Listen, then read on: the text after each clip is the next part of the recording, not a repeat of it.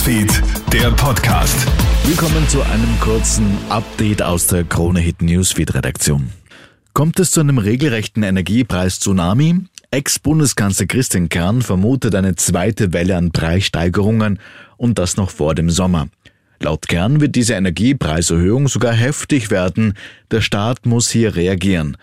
Das sehen auch andere Finanzexperten so, denn sollte es tatsächlich zu einer weiteren Energiepreissteigerung kommen, dann wird es richtig böse, warnt Thomas Berghuber von der Schuldnerberatung Oberösterreich. Dann wird es wirklich, wirklich eng, wenn man jetzt schon keinen nennenswerten Spielraum mehr hat, irgendwo hinzusparen. Dann kann man eh nur rechtzeitig das Gespräch mit einem Energieversorger suchen, das Gespräch mit der finanzierenden Girokontoführenden Bank zu suchen. Aber wir alle wissen nicht, wie dramatisch wirklich kommt. Wir rechnen mit dem Schlimmsten und hoffen das Beste.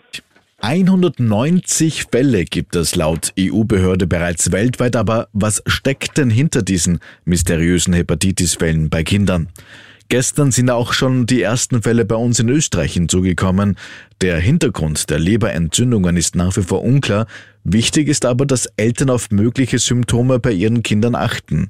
Virologe Norbert Nowotny. Bauchschmerzen, Geldsucht, weil eben wenn die Leber geschädigt wird, dann sieht man eine gelbliche Verfärbung der Schleimhäute und unter Umständen auch der Haut. Also das wären so erste Symptome und man ist wirklich derzeit intensiv dabei, dass man versucht, die Ursache zu finden.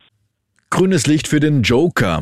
Der darf in Wimbledon spielen. Tennis-Weltranglisten-Erster Novak Djokovic darf auch ohne Corona-Impfung beim Rasenklassiker an den Start gehen.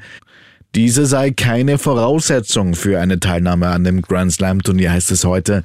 Djokovic hat in Wimbledon bislang sechsmal den Titel gewonnen, zuletzt im vergangenen Jahr.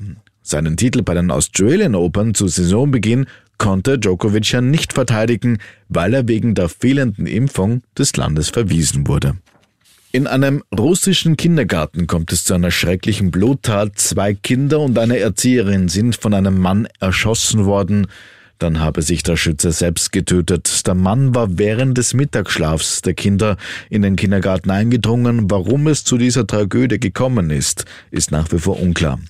Karl Lagerfeld-Fans können bald richtige Highlights ersteigern. Viele Objekte aus dem Nachlass der Mode-Ikone kommen nämlich demnächst in einem Auktionshaus in Köln unter den Hammer.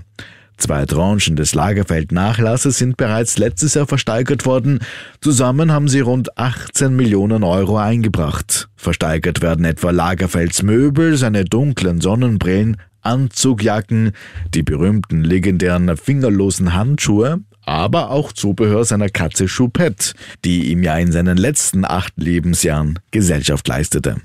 Soweit ein kurzes Update aus der Krone Hit Newsfeed Redaktion. Mehr Infos bekommen Sie natürlich laufend auf KroneHit.at. Schönen Abend. Krone Hit Newsfeed, der Podcast.